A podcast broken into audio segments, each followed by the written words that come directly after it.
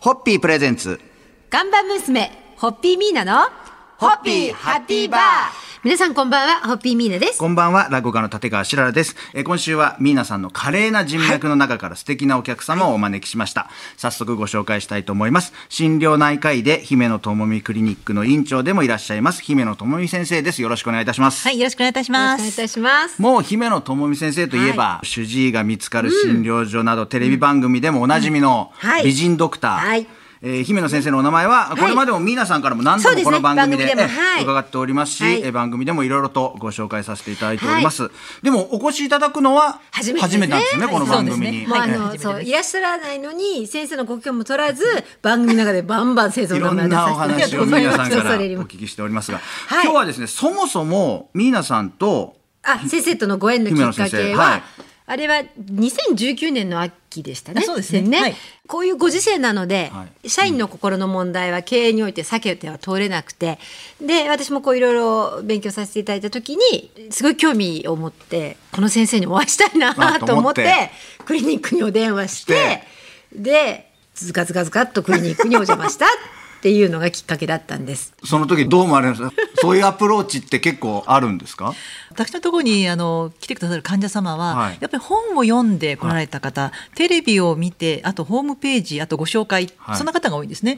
で、やっぱりあの心療内科に行く前に食事を変えなさいっていう本は、実はすごく衝撃的な本だったらしくて、はいはいはい。で、あの図書館にも置いてますので、それを読んで来られたということで、まあこれまであの心療内科の病気、まあ心身症とかうつ病とかパニック障害といった病気というのは、やっぱりお薬で治療するとか、まあ認知行動療法で治療するっていうのがメインだったんですけども、はい。それを食事で治すっていう、栄養で治すっていうこのなんか新しさですかね、はい。それに皆さんやっぱり飛びついて、やっぱり誰でも薬あんまり飲みたくないなんとかならないかしらと思っているところにその本に出会ってじゃあ行ってみようって来てくださった方が結構多いんですね。ああのー本当にその私の悩みというか、あのその悩みよりもこれからこうしていきたいんだっていうお話を先生が本当に快くあの受け入れてくださって協力するっておっしゃってくださって、今に至ります。ー明日以降もまはいたいろんなお話をお聞きしたいと思いますんで、そうですね姫野智美先生、明日以降もよろしくお願いいたします。よろしくお願いいたします。皆。さん乾杯のご発声いただけますか？はい、えー心より敬愛してやまない姫野智美先生のご来店に感謝をして。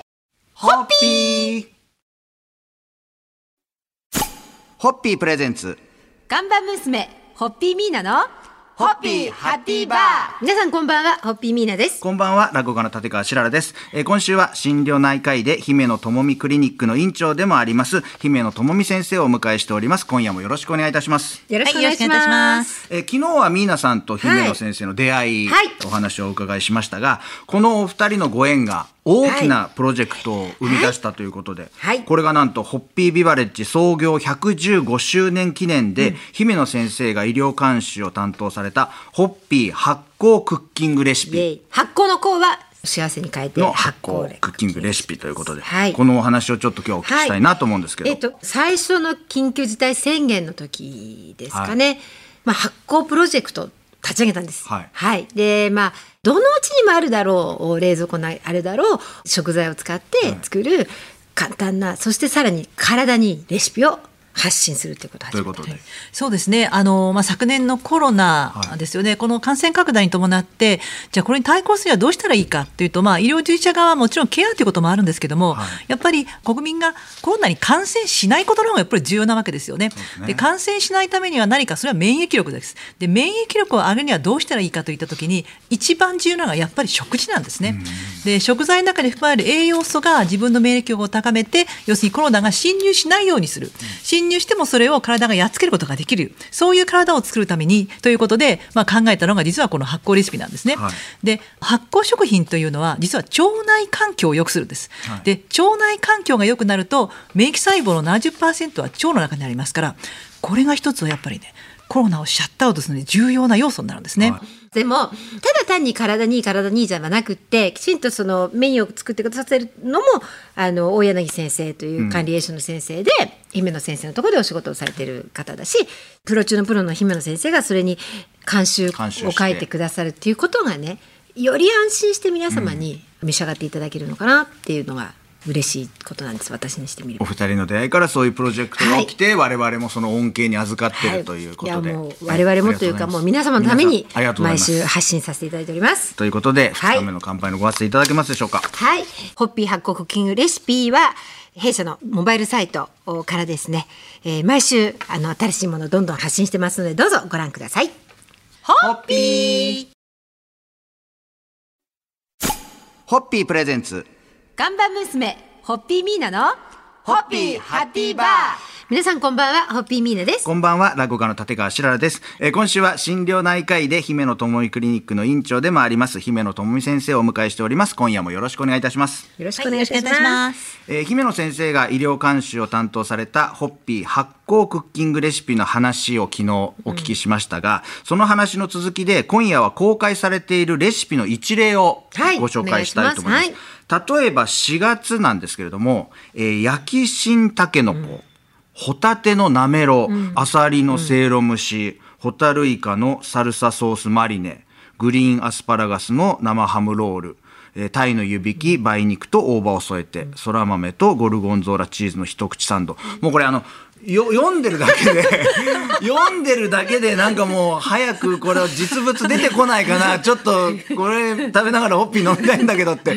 読んでるだけでもなんか口元がそんな感じになってしまいますが、そうですね。あのーこれタイトルだけ、ん。あとこうお伝えしてるとでもそうは言ってもなんか難しそうと思うじゃないですか、はこれが実に簡単なんですまあ、本当にですね簡単にできないとですねやっぱり料理皆さんしなくなっちゃうんですよね。はいはいであのやっぱりあの世の中この加工食品がやっぱり溢れていてその加工食品の害っていうのもかなりやっぱり分かるようになってきたんですね。はいでもちろん栄養素も少ないので本当にきちっとした栄養素を取るためにやっぱり生の食材を自分で調理して食べると。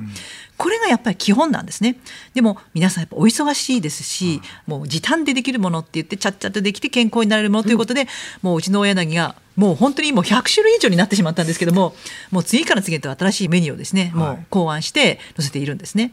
ですからこれならでできるかなっていうものをあの選んでやってますので、ぜひ皆さんね一品でもいいから試していただきたいですね。いや私はなんないでしょうって人もぜひやっていただいたらもう気がついたら一月後二月後にはどっぷ基りと。準は、はい。もうとにかく私は口を開けて待っていたいっていう石渡りでもミーナでもできるでっていうので私を出したのはい。